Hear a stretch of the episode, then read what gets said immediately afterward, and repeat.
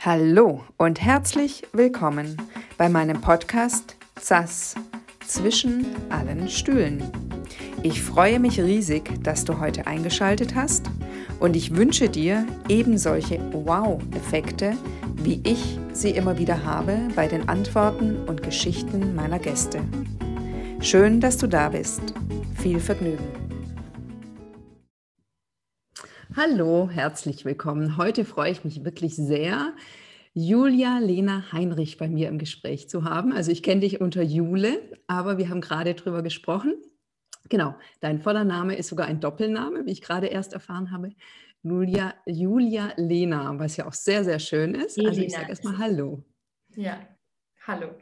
Schön, dass du da bist. Ja, also, wie, also ich ähm, führe immer ein bisschen aus, wie ich zu meinen Besuchern komme, sozusagen.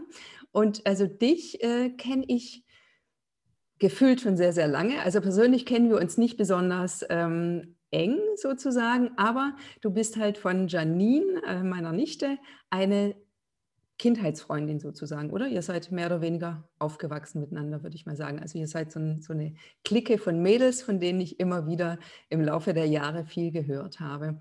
Und bei dir finde ich jetzt sehr spannend. Du kommst ja ursprünglich auch aus Aalen. Und ich weiß nicht, ob das stimmt, aber also ich nehme an, dass es stimmt. Janine hat mir jetzt erzählt, die habe ich ja gerade erst gesehen gehabt, dass du zwei Berufswünsche hattest. Ist das richtig? Ja, das ist richtig. Ähm, also es war so, dass sich bei mir dieser Berufswunsch schon sehr, sehr früh entwickelt hat. Und ich wollte dann, ich habe mich natürlich informiert, wie man, wie man da, was man studieren kann, äh, wie man in so einen Beruf reinkommt.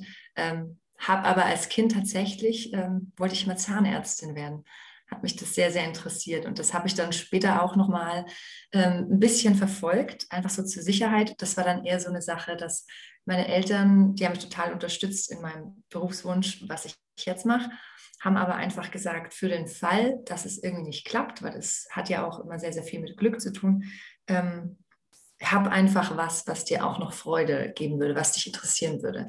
Deswegen habe ich ähm, das immer so ein bisschen im Auge gehabt und muss natürlich gucken, dass ich ein gutes Abi schreibe, weil Medizin natürlich äh, ja, nicht so einfach ist. Genau, das wäre mein, mein Plan B gewesen quasi. Genau. Ja, super. Und jetzt äh, sind bestimmt äh, einige schon gespannt, was der Plan A war und was, jetzt, was du jetzt machst. Erzähl mal. Genau, also ich bin jetzt Musical-Darstellerin. Ähm, ich habe das in München studiert. Da gibt es die Theaterakademie August Everding. Ähm, das ist ein Teil der Hochschule für Musik und Theater in München.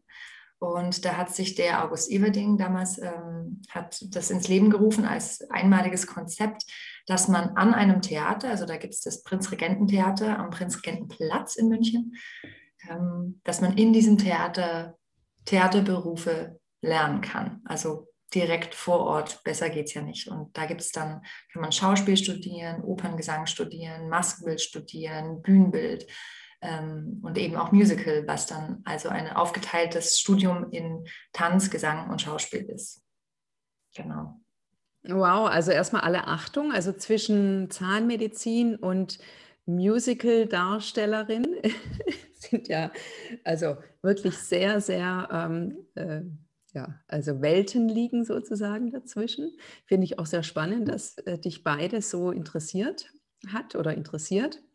Und was ich aber auch sehr, sehr spannend finde, ist, dass dich deine Eltern da so unterstützt haben. Das ist ja außergewöhnlich auch. Also zumindest immer noch höre ich, dass sowas nicht so häufig ähm, ja, äh, stattfindet sozusagen. Und sind deine Eltern denn selber in irgendeiner Form kreativ tätig?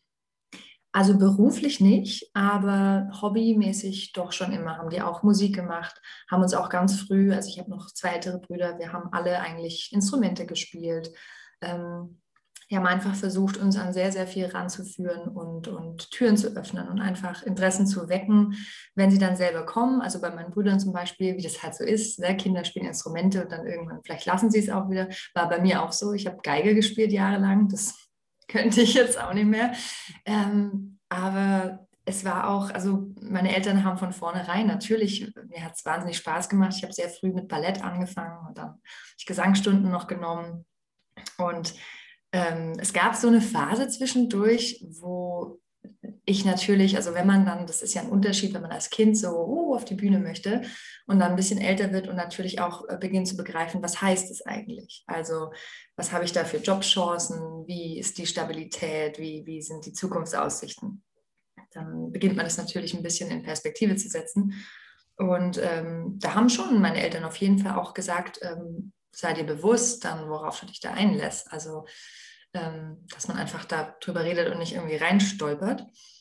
Und ich habe dann aber, glaube ich, denen gar nicht groß eine Wahl gelassen, weil meine, meine Begeisterung dafür war so riesig. Ähm, und dann haben sie auch wirklich gesagt, okay, also dann aber richtig und ähm, haben mich dann auch weiter noch unterstützt, weil man muss sich da auch wirklich gut vorbereiten. Also es gibt ja nur wenig staatliche Hochschulen, wo man das studieren kann in Deutschland oder im deutschsprachigen Raum. Es gibt auch in Österreich und der Schweiz gibt auch äh, Schulen, und da muss man dann durch doch sehr intensive Aufnahmeverfahren, also da bewerben sich dann mehrere hundert Leute und äh, in der Regel, also wo ich jetzt war in München, äh, werden in der Regel vier Männer, vier Frauen pro Jahrgang aufgenommen, weil es natürlich eine sehr, sehr individuelle Ausbildung ist.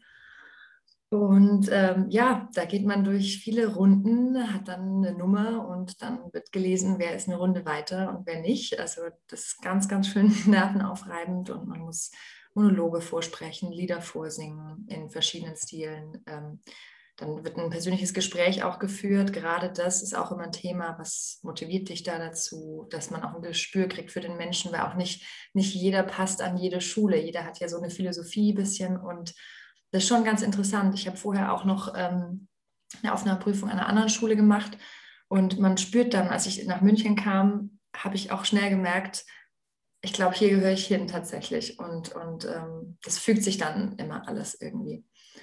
Genau. Also da waren meine Eltern dann wirklich ähm, total mit an Bord und die sind auch jetzt, die sind ganz stolz und unterstützen mich total viel. Da bin ich sehr, sehr dankbar, weil ich auch finde, dass es nicht selbstverständlich ist.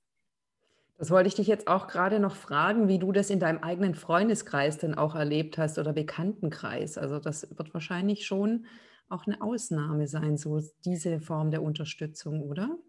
Also tatsächlich ähm, mit den Kolleginnen und Kollegen, wo ich mich so unterhalte, ähm, sind doch sehr, sehr viele, die sagen, ja, meine Eltern stehen total dahinter. Es gibt natürlich dann doch auch einige, die aus einer totalen Künstlerfamilie bereits kommen, ähm, wo die Eltern schon irgendwie Schauspieler sind, Sängerinnen, äh, so. Und ähm, es ist schon häufig. Also natürlich gibt es auch, dass Leute dann sagen, ja, also wenn man das hört, ist das Üblichste, dass ähm, natürlich es so ein bisschen diesen Touch kriegt.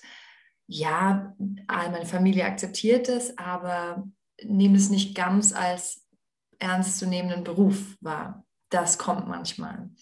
Ähm, was ja aber auch nur, also ich glaube, das, das ist okay, wenn man selber für sich weiß, was man da macht und, und welche Qualität es auch hat, welchen Stellenwert, dann ähm, ist das das Wichtigste, glaube ich. Aber tatsächlich kriege ich von sehr, sehr vielen gesagt, dass sie von ihrer Familie total unterstützt werden. Also meistens ist man dann doch, sind die, die Eltern, die Geschwister doch sehr stolz und ähm, ja, kommt da viel Unterstützung.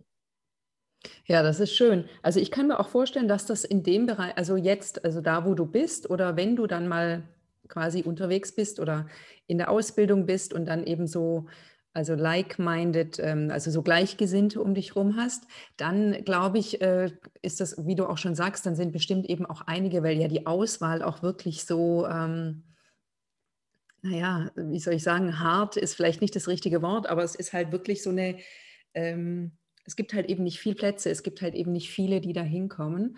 Und äh, dass da eben auch einige dabei sind, die dann auch schon aus solchen Familien kommen, kann ich mir halt sehr gut vorstellen wenn ich jetzt, also wenn du jetzt aber so dran denkst, zum Beispiel, wie das in deinem Freundeskreis ist, also in Aalen noch oder auch der, als du noch in der Schule warst und so weiter, da hast du ja vielleicht auch ein bisschen mitgekriegt, wie, wie, wie deine Eltern dich unterstützt haben und wie andere Eltern die Kinder unterstützt haben, sozusagen. Also ich meinte jetzt nicht nur so spezifisch, weißt du, auf deinen Beruf, sondern ah. eher so auf dieses Mach, Mensch, wenn das deins ist, super, weil es gibt ja wirklich auch viele, die sagen, nee, also erstmal Sicherheit, also immer noch. Also ich finde, es ist schon sehr viel lockerer geworden, wenn ich jetzt so mal in, in meine Zeit reinschaue. Aber ich finde, es gibt es halt immer noch sehr, dass man dann sagt, also wie willst du, also gerade bei, bei dir auch als, als Musical-Darstellerin, wie du ja auch schon gesagt hast, dann werden quasi acht Leute ausgesucht und wie viele Jobs gibt es hinterher und so weiter. Also so, da ist das ja schon wirklich toll, dass dann Eltern sagen, boah, super, mach.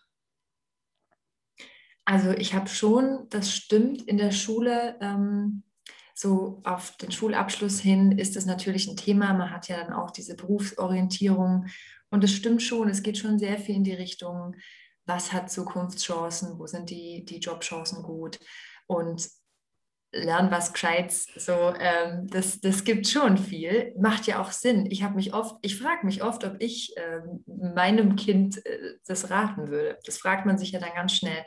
Ähm, und egal, was es jetzt ist, also ob das jetzt mein Beruf oder was anderes ist, natürlich wünscht man sich äh, Stabilität und Sicherheit ähm, für, für sein Kind. Und ich glaube schon, ja, ich glaube einfach, es entscheidend ist ja, abgesehen von der Sicherheit, ähm, die Einstellung zu einem Beruf. Also ist es einfach nur Geld verdienen oder ist es doch was sehr lebensfüllendes? Weil ich finde, umgerechnet, wie viele Stunden am Tag verbringt man in seinem Beruf?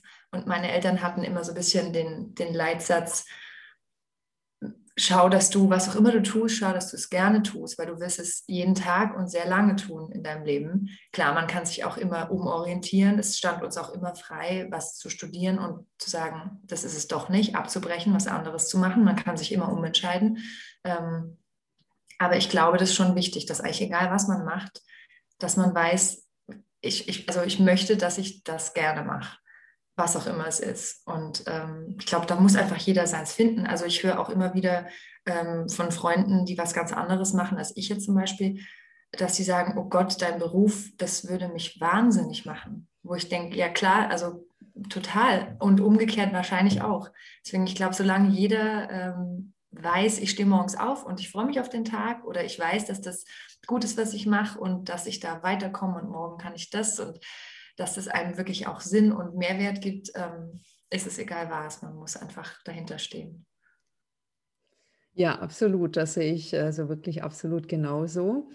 Ich würde gerne äh, diesen Punkt der Sicherheit nochmal aufgreifen. Also ich glaube, also nicht nur, dass ich es glaube, also meiner Ansicht nach ist es eine Illusion, diese Sicherheit.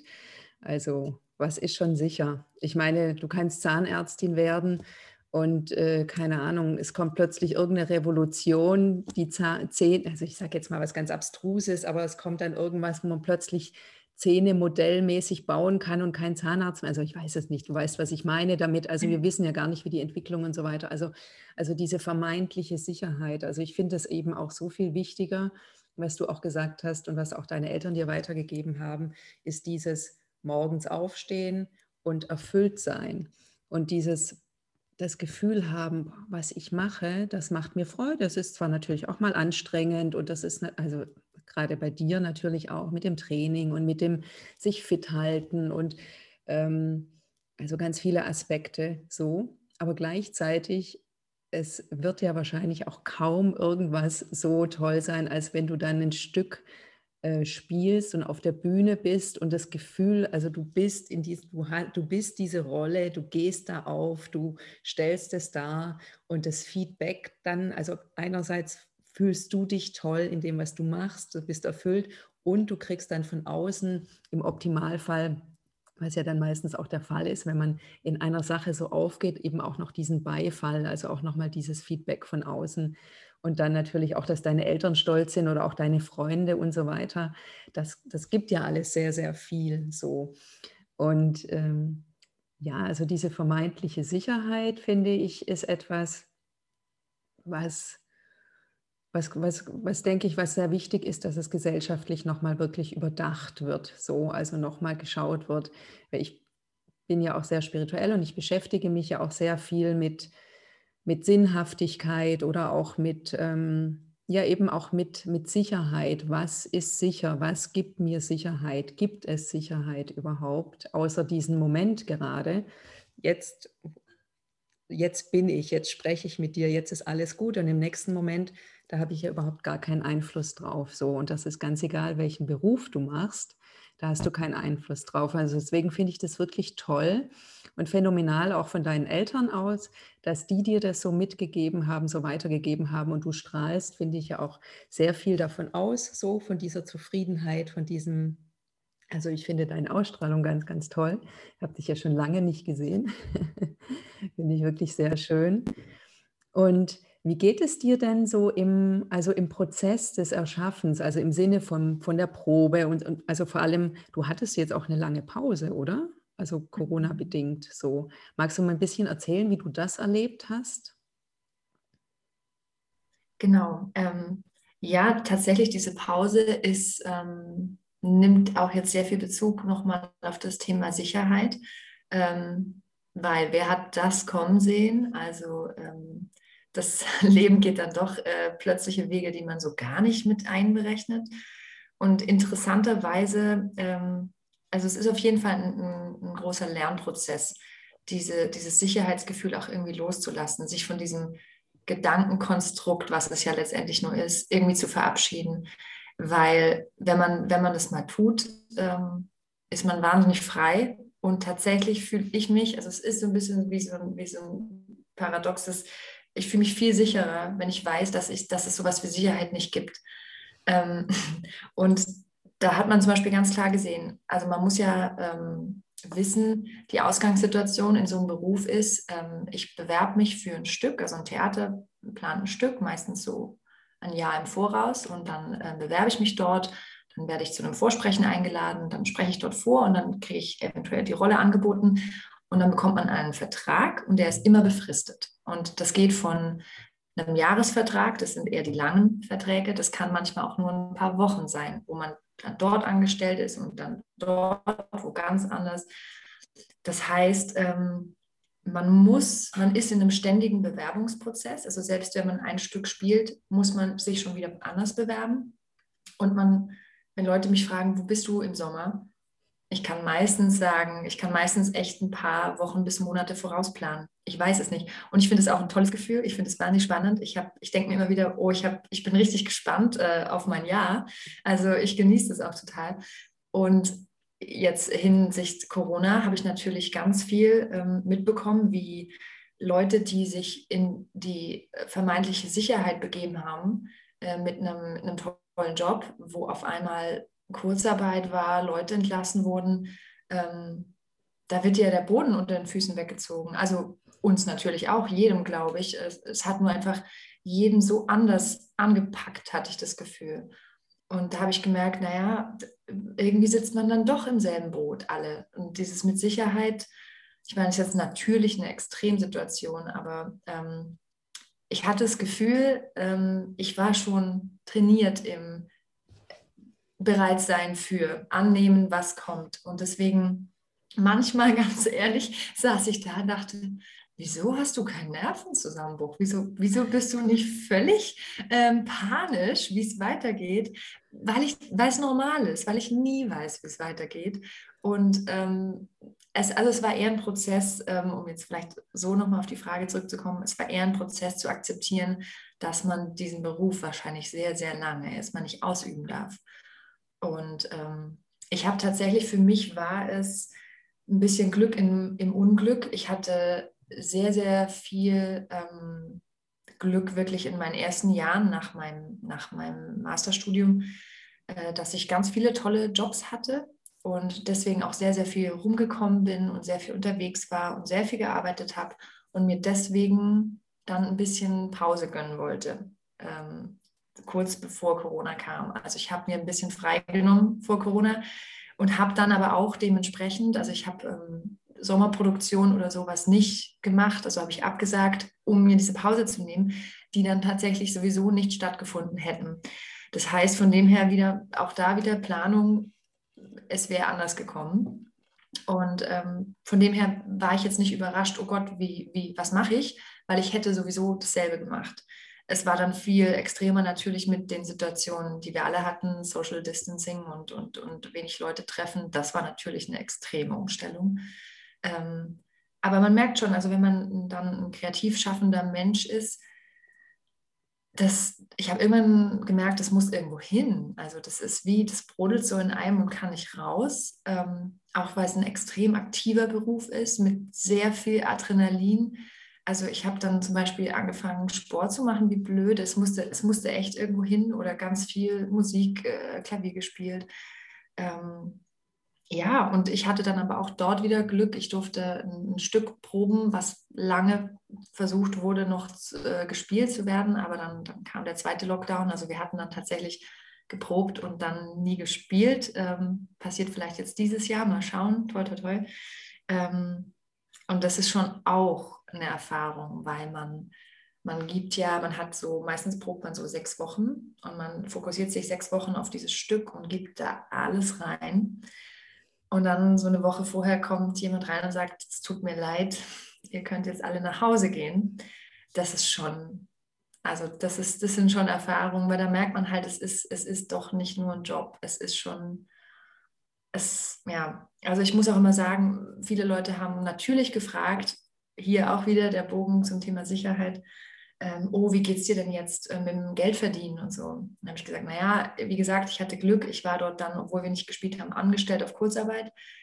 Aber Geld ist da gar nicht das Thema Nummer eins für mich persönlich. Natürlich ist das auch eins, ich würde das gar nicht runterspielen. Ich kenne auch viele Kollegen, ähm, das ist übel einfach, da, vom Staat kommt da nicht viel, weil wir halt sehr speziell sind in der Art, wie wir angestellt sind. Wir sind weder feste Mitarbeiter über lange Zeit ähm, noch freiberuflich, weil wir sind fest angestellt, aber befristet fest angestellt.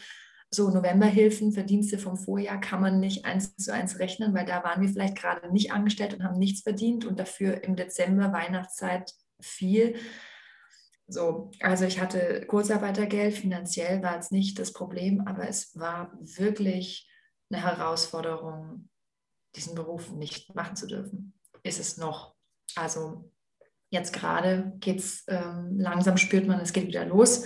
Und jetzt aktuell habe ich auch das Glück, ich bin jetzt in Österreich gerade. Österreich plant ja, die Theater zu öffnen im Mai. Ähm, auch da werden wir sehen, hoffen wir. Und mal schauen, ob ich dann bald schon mal wieder vor einem Publikum stehen darf.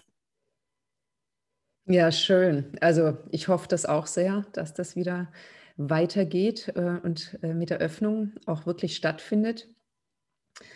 Und ähm, ich denke da auch gerade an Ben Becker, da habe ich ein Statement von dem gehört. Tatsächlich, äh, die Bild-Zeitung hatte ihn befragt, also auf YouTube habe ich das gesehen, ähm, zu, zu diesem Alles dicht machen Stück, ja, was ja jetzt rauskam. Und seine Schwester, die Merit Becker, hatte ja da mitgemacht und er hat dann dazu ein Statement gegeben. Und es fand ich, äh, finde auch sein Statement super. Ich kann da auch mal einen Link unten reinsetzen, so. Und äh, er sagte, also dem, ähm, dem Schauspieler das Schauspielen zu nehmen und ich zähle dich jetzt in dem Fall einfach mal zu den Schauspielern, weil das ja wirklich auch sehr ähnlich ist, ist so wie dem Maler den Pinsel und die Farben wegzunehmen. So, also das ist ähm, genau über eine lange Zeit auf jeden Fall eine Belastung. Also auch da kann man natürlich wieder sagen, was ist schon schlimm, wenn wir jetzt Krieg hätten und alles wäre drunter und also es kann natürlich auch immer noch schlimmer sein. Also das ist ja nicht die Frage. Es geht jetzt auch nicht darum, finde ich, ähm, also mir geht es jetzt auch nicht darum, irgendwie da eine Skala an, was ist schlimmer oder was ist besonders schlimm hier aufzustellen, sondern eben auch wirklich so dieses, was ich sehr, sehr spannend finde, und das kann ich unterschreiben, da ich ja nun als Künstlerin eben auch kreativ schaffen bin. Ähm, also als es mit der Quarantäne anfing, habe ich noch am Anfang gesagt, das äh, ist für mich nicht schlimm. Das ist, Quarantäne ist mein Alltag. Also ich arbeite ja nochmal anders als du, aber arbeite da eben sehr zurückgezogen und so weiter. Und natürlich dann die Länge der Zeit und so verändert auch vieles. Du hast jetzt schon gesagt, du hast ähm, einiges kanalisiert über Sport und über zum Beispiel Klavierspielen. Ist das dann auch ähm, jemals so in die Richtung gegangen, dass du begonnen hast, für dich selber Dinge zu entwickeln auch? Also vielleicht ein Stück oder ähm, irgendeinen Anfang einer Idee für, was du vielleicht selber mal aufstellen möchtest oder keine Ahnung, irgendwie so diese Richtung? Ähm, also es gab definitiv Phasen. Ich glaube, über diese ganze Lockdown-Zeit ähm, ist jeder ja auch durch Hochs und Tiefs gegangen. Ähm, ich hatte sehr, sehr kreative Phasen tatsächlich und habe mal angefangen, ein bisschen Lieder zu schreiben, nur so für mich. Jetzt gar nicht mit der Intention, dass ich das mal irgendwie veröffentliche, sondern einfach, einfach tatsächlich Dinge, die so raus mussten. Was aber doch in der Tat viel mehr passiert ist, ähm, war die Frage oder die Auseinandersetzung für mich selber mit meinem Beruf. Weil man ist in diesem, also das geht alles so schnell, man, man möchte das unbedingt machen, dann wird man an so einer Schule aufgenommen und dann hast du da Montag bis Sonntag, morgens bis abends ähm, Unterricht und dann gehst du in den Job und du hast immer Scheinwerfer, Musik, Licht, Tanz. Es ist ganz, ganz viel und oft kommt das Gehirn, habe ich das Gefühl, gar nicht mit alles zu verarbeiten, was da so passiert ist. Und dann war natürlich sehr, sehr viel Ruhe auf einmal da. Und ähm, ich fand es ähm, auch eine kreative Arbeit, ganz viel jetzt, ich habe ganz viel zurückgeblickt auf die Stücke, die ich so gemacht hatte und dachte mir oft, ah, schade, ich habe da, zum, also ich glaube, das ist normal. Ich glaube, jeder Künstler, jede Künstlerin ist nie zufrieden und möchte immer weiter, aber ich habe ganz viel zurückgeblickt und gedacht, da hätte ich hier noch oder, oder worum es eigentlich geht. Also ich habe das Gefühl, ich habe ein anderes Verständnis entwickelt für den Beruf an sich. Und das kam natürlich auch ganz viel mit dieser Diskussion. Ähm, so in der Öffentlichkeit äh, war ja dieses ganze Thema Systemrelevanz und was ist eigentlich relevant für eine Gesellschaft. Und ähm, gerade wenn man im Musical tätig ist, es ist ja, also ich persönlich ähm, hoffe ja, dass wir zeitnah und in Deutschland uns in eine Richtung entwickeln, wie es in Amerika schon viel ist oder in England, dass man einfach ein Performer ist und ob man da jetzt singt oder nur spricht oder sich nur bewegt, wie man das erzählt, ich finde diese Grenzen immer ein bisschen nicht nötig einfach und ähm, ich, ich wünsche mir, dass da noch ein bisschen sich das Ganze auflockert und man wird halt im Musical geht man schnell in die Richtung leichte Unterhaltung, was auch sehr wichtig ist. Also das braucht der Mensch ja definitiv auch.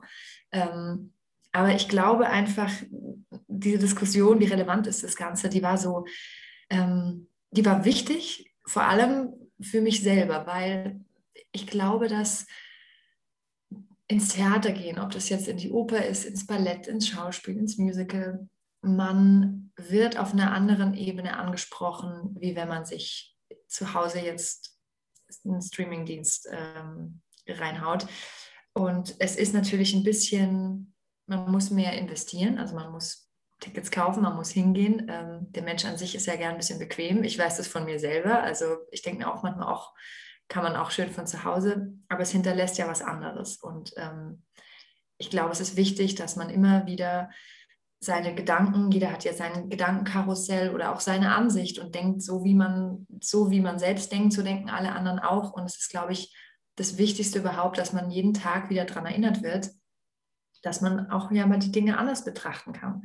Und ich glaube einfach bei so einer Live-Performance und ich glaube bei jeder Art von Kunst, ob das jetzt Malerei ist, ob das nur die Musik ist, wird man einfach auf eine andere Weise angesprochen. Und ähm, ich glaube, dass den Menschen, also es gibt ja viele, die sehr, sehr häufig Kunst in jeder Form konsumieren. Für die ist es, glaube ich, schon schlimm. Die merken das, dass das jetzt gerade alles nicht so da ist.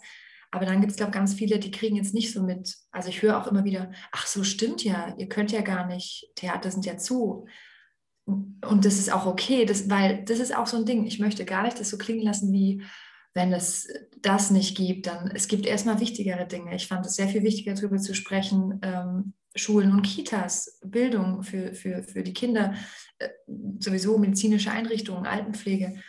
Aber ich glaube einfach, dass Bildung, genau dieses Wort, dass, dass das ein großes Thema ist, dass wir nicht einfach nur unterhalten, sondern dass es auch Bildung ist und dass es auch Präventionsarbeit für mentale Gesundheit ist. Und das sind ja diese Dinge, die merkt man nicht so ganz, dass sie jetzt weg sind, aber merkt über lange Zeit, wenn man es nicht hat, dass vielleicht, ja, dass vielleicht was entsteht ähm, oder, oder was, was fehlt, was sonst einfach durch einen anderen Input mal geschehen wäre. Also ich, ich glaube, dass ähm, es nicht so wehtut jetzt, dass es nicht da ist, aber dass man es über längere Zeit doch merken würde.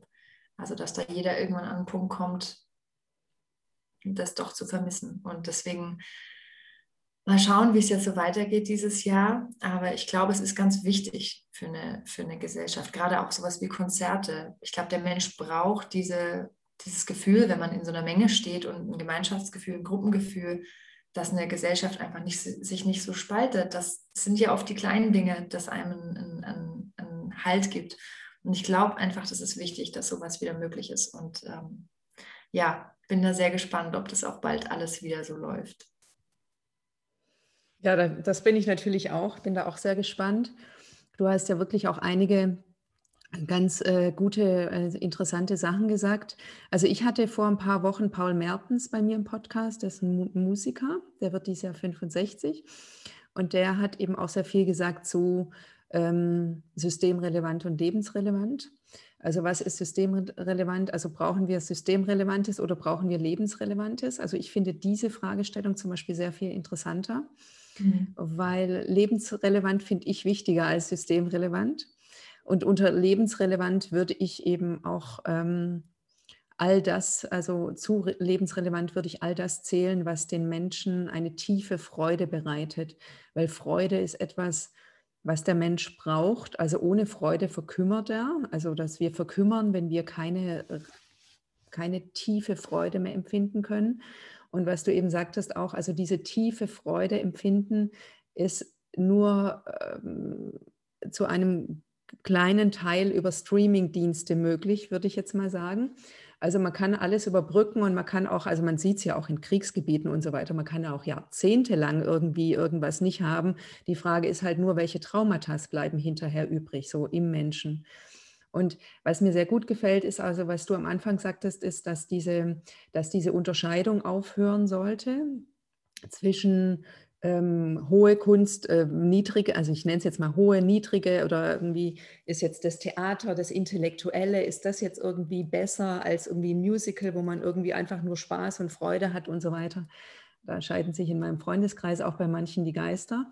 Ich war schon immer für alles. Also ich finde vor allem auch das Hochintellektuelle intellektuelle Theater versteht ja auch nicht jeder, ist ja einfach so, das ist überhaupt nicht für jeden. Und es ist gut, dass es das gibt für die, die, die das schätzen und die das auch weiterbringt und die dadurch neue Dinge schaffen. Aber genauso wichtig ist eben dieses, ähm, also die pure, die reine Unterhaltung. Das war ja auch schon, also wenn wir unser Menschsein geschichtlich anschauen, schon immer total wichtig, dass die Menschen einfach durch Geschichten unterhalten wurden. Und ob die Geschichte jetzt in Form von Musical, Musical kommt oder Theater oder als Buch oder im Kino und so weiter. Ich denke, das ist dann einfach Geschmackssache auch oder eben oder auch für die Zeit das, für die Zeit das. Ich denke, überhaupt dieses Urteilen ist etwas, was auch, denke ich, an der Zeit ist, dass wir, also dass wir damit aufhören, dass wir nicht mehr sagen, ah, das ist jetzt irgendwie also Toleranz bedeutet, alles darf sein und jeder darf sich aussuchen, was für ihn gut ist. So. Und äh, ich glaube, das ist auch noch so ein bisschen deutsche ähm, Geschichte, also, so ein, also unser deutscher Rucksack sozusagen, dass wir immer so viel mit Bedeutung irgendwie unterwegs sind. Ja, was ist jetzt gut, was ist besser, was ist wahre Kunst, was nicht und so weiter. Also das sehe ich auch so, dass unsere Nachbarn in den Nachbarländern ähm, durchaus lockerer damit umgehen und dann auch ähm, ein lockereres Leben haben dadurch. Äh, umso lockerer wir mit, äh, mit unserer Beurteilung, mit unseren Urteilen umgehen, umso lockerer werden wir selber halt auch. Und locker sein macht am meisten Spaß, also und hält auch gesund.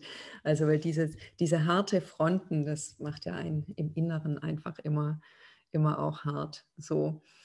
Und also du sagtest jetzt, dass es für dich eben auch, also genau, du hast jetzt auch schon mehrfach gesagt, Julia, dass du Glück hattest, was ich sehr schön finde, weil das ist eine Form der Wertschätzung. Aber ich bin auch ähm, ein sehr großer Fan davon, sich selber die Wertschätzung zu geben für all das, was man tut. Also die Erfahrung lehrt, die Menschen haben am meisten Glück, die auch am meisten tun. Also manchmal auch nicht, aber prozentual gesehen ist das schon so.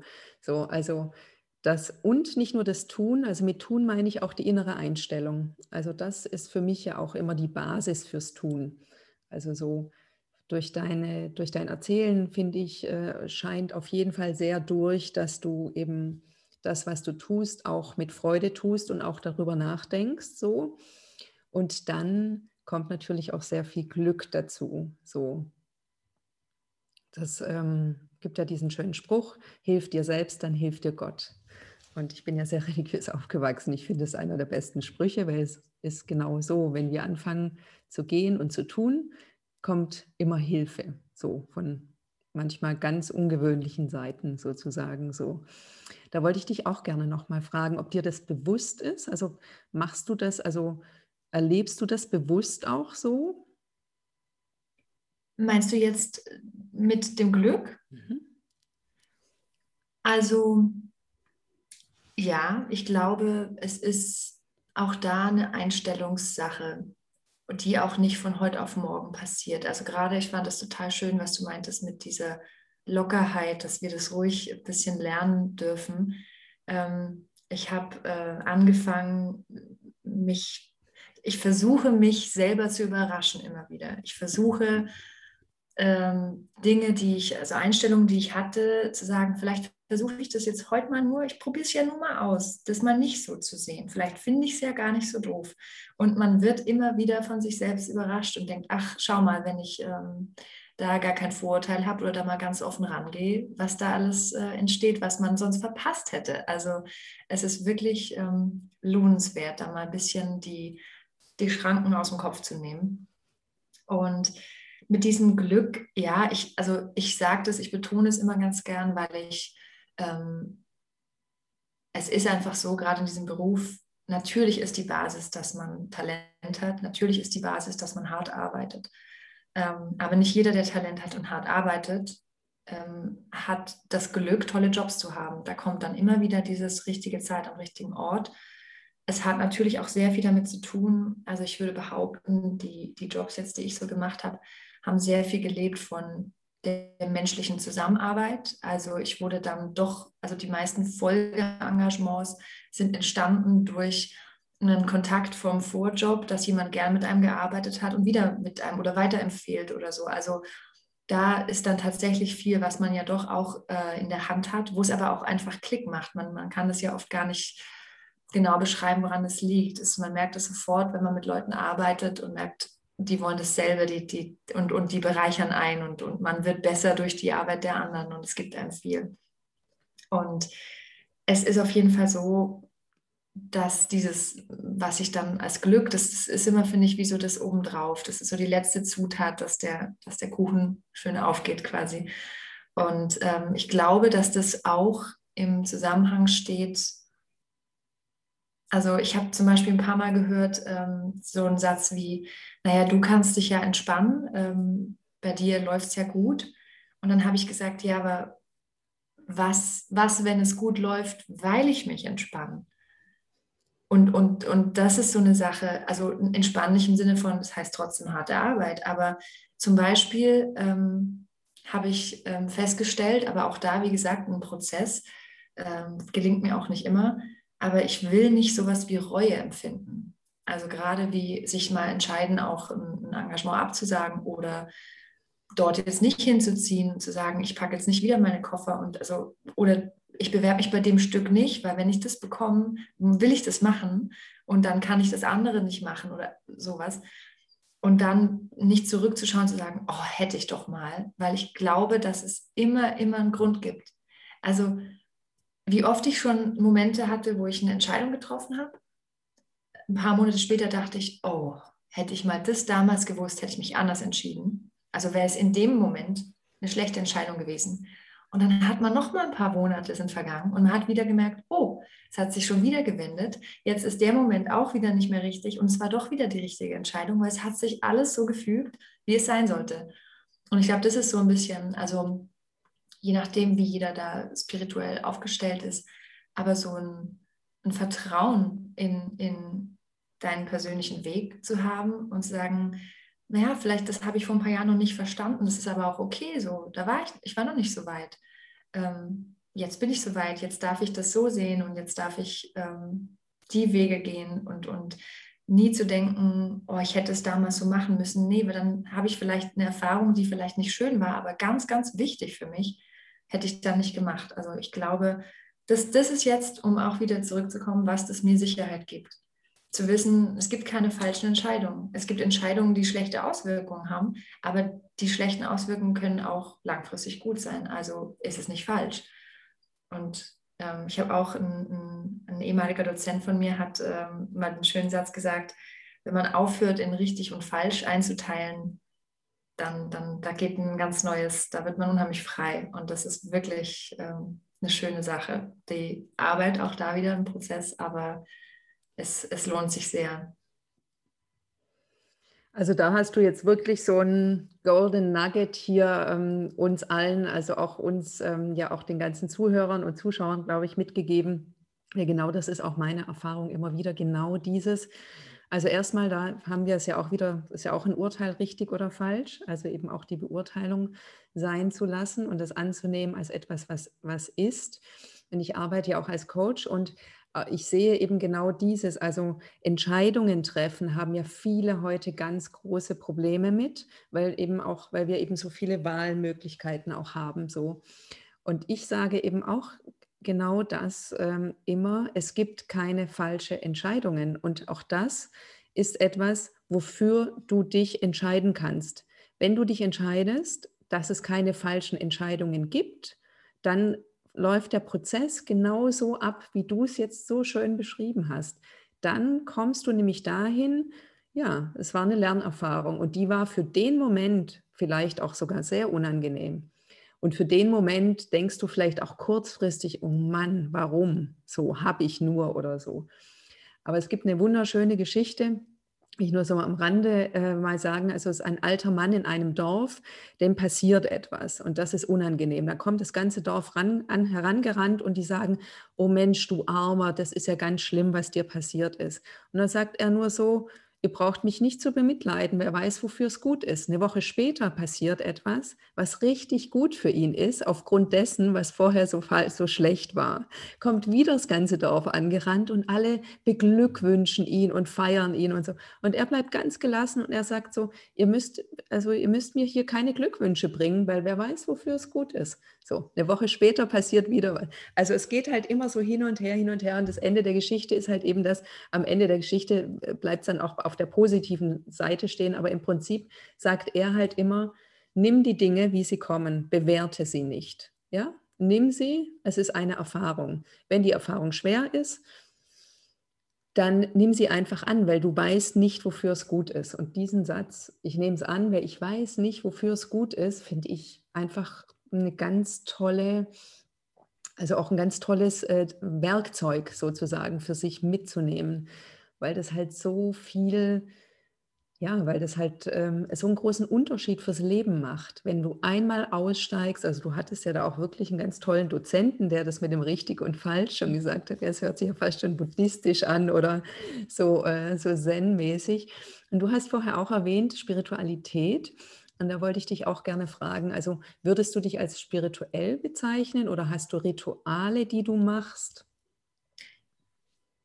Tja, ähm, also ich würde mich als spirituell bezeichnen. Ähm, allerdings muss man sagen, ist das auch ähm, ein, eine Veränderung so gewesen. Ich bin eben ja in Aalen aufgewachsen und dort ähm, sehr, ist ja sehr katholisch, sehr nah an der Kirche bin ich aufgewachsen. Ich habe auch viel freiwillig dort ähm, der Jugendarbeit, ich war Ministrantin sogar dort und habe dann dort ähm, eine Ausbildung auch gemacht, um, um diese Jugendgruppen zu leiten. Und das hat mir sehr, sehr viel gegeben, weil ich finde, also die, die Werte der Religion, Nächstenliebe, das, das konnte man ja sehr, sehr in solchen in so einer Arbeit einfach. Es war ja alles freiwillig. Ich habe das total gern gemacht. Ähm, und dann gab es aber doch dann irgendwann immer wieder den Punkt, ähm, dass man sich strenger nach der Bibel richten soll. Und da konnte ich dann einfach nicht mehr viel mit anfangen.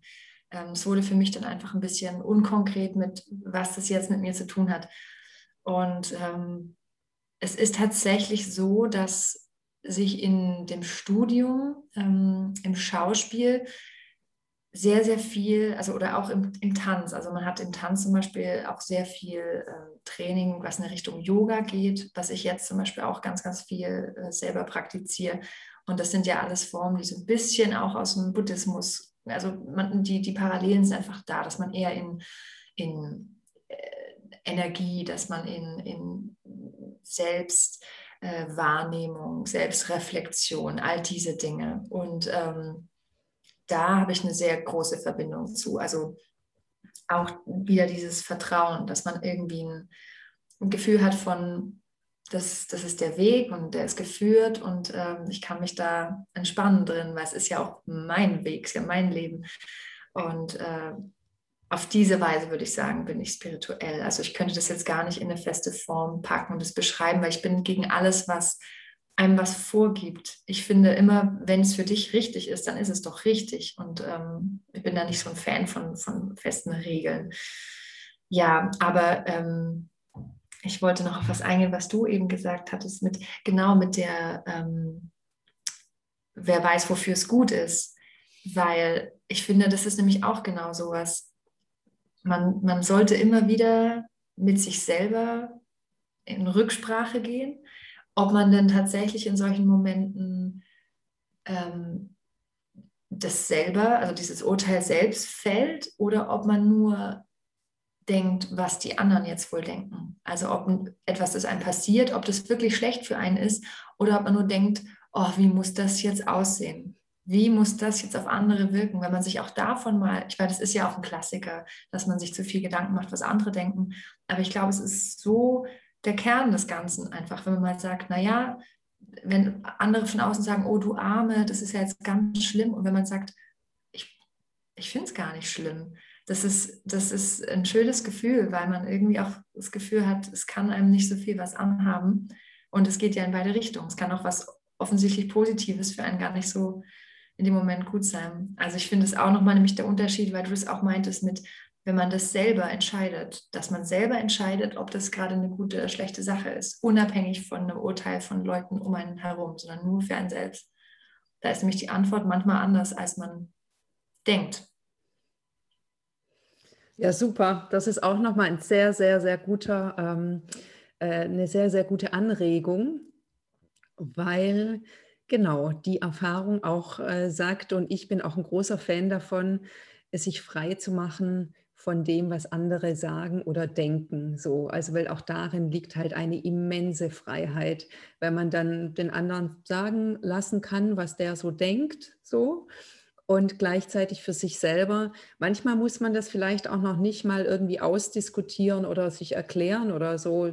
Man kann, also manchmal ist es, beinhaltet es auch eine sehr große Freiheit, es auch mal so stehen zu lassen und den anderen, der kann ja denken, wie er möchte oder so. Also ähm, dass, äh, dass man aber für sich bei sich ist und sagt, so, ich fühle mich damit so und so und das ist okay. Also das ist okay oder das ist, das ist einfach. Das okay ist ja auch schon wieder ähm, eine Bewertung, sondern das ist gerade so und ich schaue mal, wie sich entwickelt oder was daraus, was, was für mich, also ich sage ja immer, alles, was mir passiert, hat eine Botschaft für mich.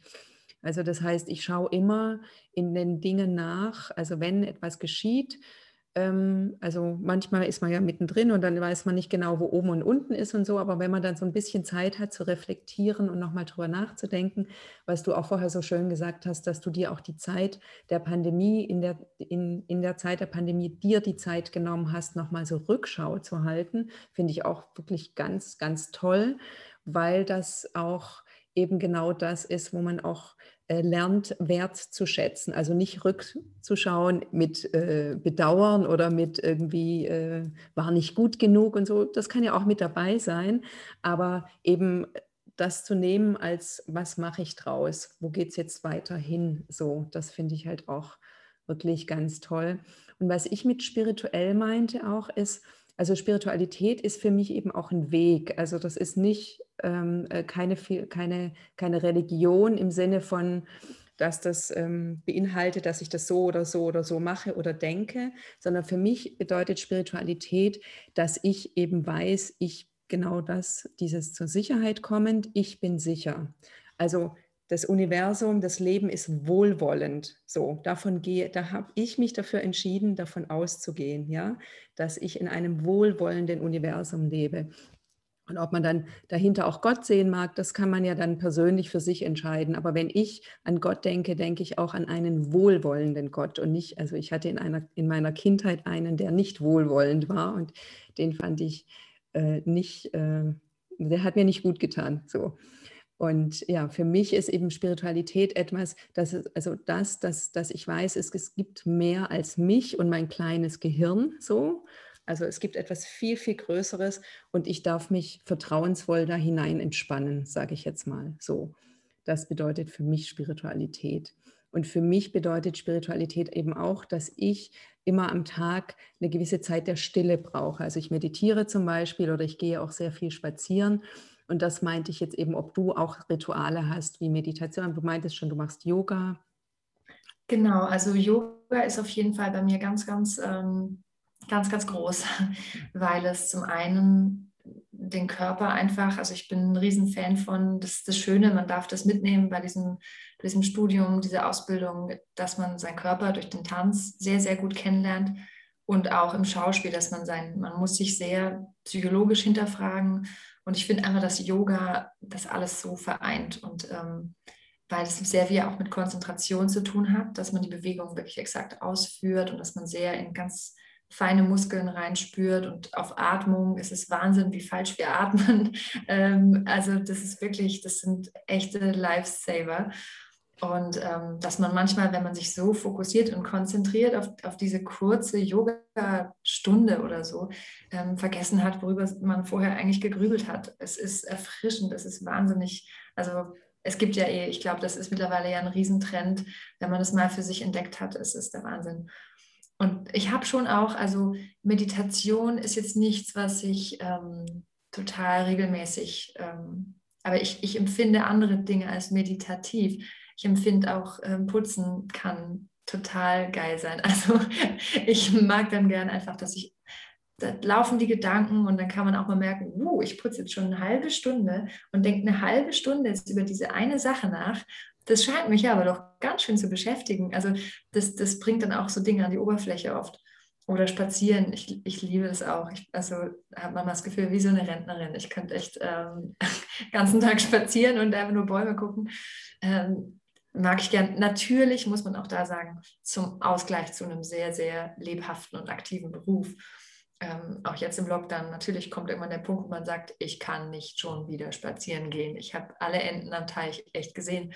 Ähm, aber das ist was, was ich sehr gern mache. Und ich merke auch, dass ich, das war schon in meiner Kindheit so, einmal am Tag mindestens muss die Tür zumachen und alleine sein. Also ich brauche ganz viel Zeit für mich, einfach um keine anderen Einflüsse zu haben. Ähm, einfach um immer wieder kurz kurz klarzukommen und kurz wieder ähm, zurückzukommen. Weil so oft passiert genau das, was wir vorher gesprochen haben mit, man hat so viel Meinung um sich herum. Und ich hatte in diesem ersten Lockdown, habe ich richtig gemerkt, nach so ein paar Wochen hatte ich das Gefühl, ich höre endlich meine eigene Meinung wieder.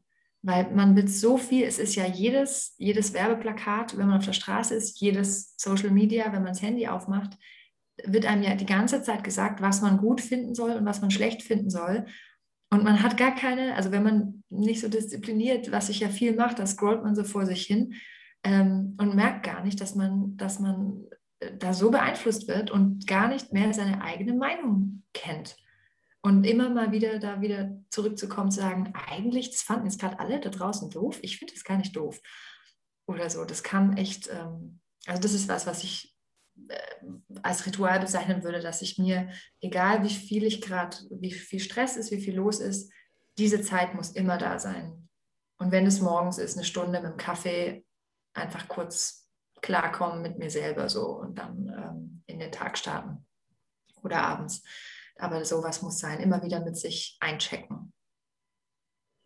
Ja, toll. Also genau das meinte ich auch. Also ich sehe auch nicht medit, also ich meditiere zwar tatsächlich so klassisch mit Augen zu und äh, Ähm, aber äh, das ist äh, genau das meine ich. Also das ist äh, Meditation kann in ganz unterschiedlichen Formen stattfinden. Also für mich ist auch Meditation, wenn das Café offen hat und ich mit meinem Espresso nachmittags eine halbe Stunde und ein Buch da sitze und ähm, für Notizen und einfach nur in den Himmel schaue. Und vielleicht schreibe ich was, vielleicht aber auch nicht. So, vielleicht blätter ich in, in einer Zeitschrift, vielleicht aber auch nicht. Also für mich so dieses ins Endlose schauen oder am Fenster oder äh, ja, genau, das, genau das meinte ich. Also eben dieses Zentrieren, dieses Zurückkommen zu, zum, zu, zu einem selber.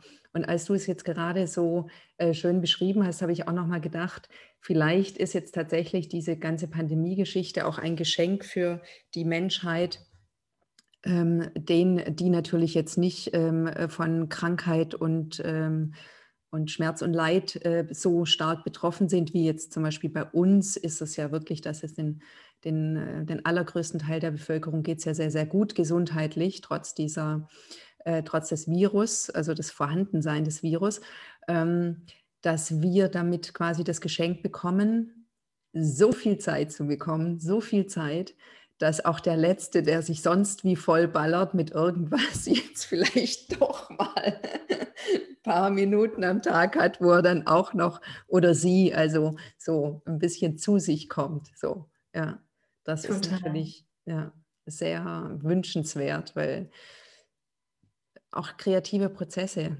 können nur so stattfinden oder auch Wertschätzung dem Leben gegenüber findet nur, also ja, ich würde das fast so ausschließlich sagen, also zumindest was mir bekannt ist, findet eben schon darüber statt, dass man immer wieder mal auch einfach sich selber wahrnimmt, ja, sich selber so. Und egal ob Absolut. über. Und ich finde auch gerade, also das ist ein, Zeit ist ein Faktor. Wir können ja heutzutage alles ähm, mit der Technik, wir können alles verbessern und überhaupt, aber es gibt Dinge, die brauchen einfach Zeit. Und der Tag hat 24 Stunden und das können wir auch mit, mit Fortschritt ähm, nicht ändern. Und äh, da fand ich das auch faszinierend. Man, man tappt immer wieder in diese Falle, finde ich. Ähm, wenn man ganz viel macht und das Hamsterrad, das klassische, das dreht sich und das dreht sich und das dreht sich und dann hat man mal einen Tag frei und denkt sich, oh, jetzt entspanne ich mal so richtig. So schnell geht es gar nicht, weil das hat halt noch eine Geschwindigkeit und es muss langsam, langsam runterfahren und man muss sich die Zeit dann auch geben und äh, bis, wie du auch gerade sagtest, kreative Prozesse, das ist ganz extrem, ähm, die brauchen Ruhe und die brauchen Zeit und manchmal dauert es ein bisschen, bis man überhaupt an diesen Punkt kommt. Also ich fand auch da, man denkt so, oh, jetzt, jetzt bin ich richtig entspannt und schon gelangweilt. Und ein paar Wochen später merkt man, boah, da war ich ja noch gar nicht entspannt. Jetzt bin ich erst entspannt. Und man weiß erst nicht, ob es jetzt auch schon das Richtige ist. Also, ja. Ja, absolut, ja, da stimme ich dir absolut zu. So, also die Stunde, die ich äh, hier das Gespräch führe, ist äh, wie, wie im Flug vergangen. Es war sehr, sehr spannend. Ich danke dir ganz herzlich. Und ich habe eine Abschlussfrage und die lautet, stell dir vor, ich komme mit einem Koffer mit 20 Millionen Euro.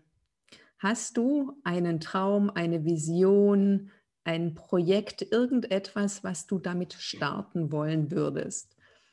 Gibt es etwas?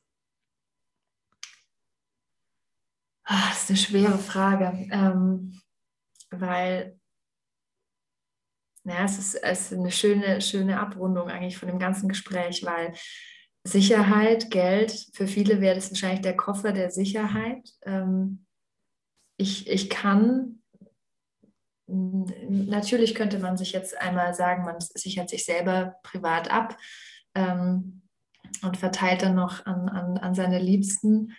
Ähm, ich würde immer so gern in, in ein soziales Projekt ähm, investieren, wo man aber auch nie weiß, wie, wo man da am besten ansetzt, weil ich finde, da hört man ja auch immer wieder, Geld geben ist das eine, aber was es wirklich braucht, ist Arbeit vor Ort und mit den Menschen.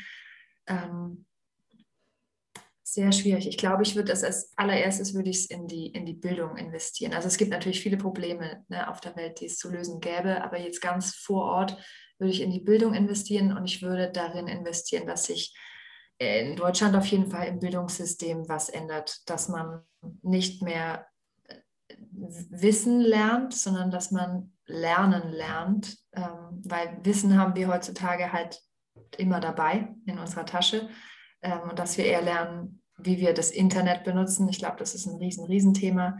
Und wie wir uns selber benutzen im Leben, dass man ähm, sowas wie Reflexion, Kommunikation, dass wir lernen, wie wir besser miteinander umgehen. Weil ich glaube, ich glaube, die Grundlage für, um, um zum Beispiel Chancengleichheit zu gewährleisten, um nicht diese extremen Gefälle zu haben. Natürlich ist das ein, ein Irrglaube, das wird es wahrscheinlich immer geben, diese, diese Unterschiede, aber einfach mehr Verständnis füreinander zu haben. Und da glaube ich, ähm, ein, gutes, ein gutes Bildungssystem, das, das schon Kinder von klein auf einfach sensibel macht auf, auf Selbstwahrnehmung und auf ähm, Selbstreflexion und, und glaube ich, dass die ganze Welt ein Stückchen besser sein könnte, wenn man dort ansetzen würde. Ich glaube, in sowas würde ich das gerne investieren. Ja, das ist wunderschön. Also das äh, würde ich sofort mit investieren. Das finde ich ist ein ganz, ganz toller und auch sehr, sehr wichtiger äh, Punkt. Also ich sehe das ganz genauso.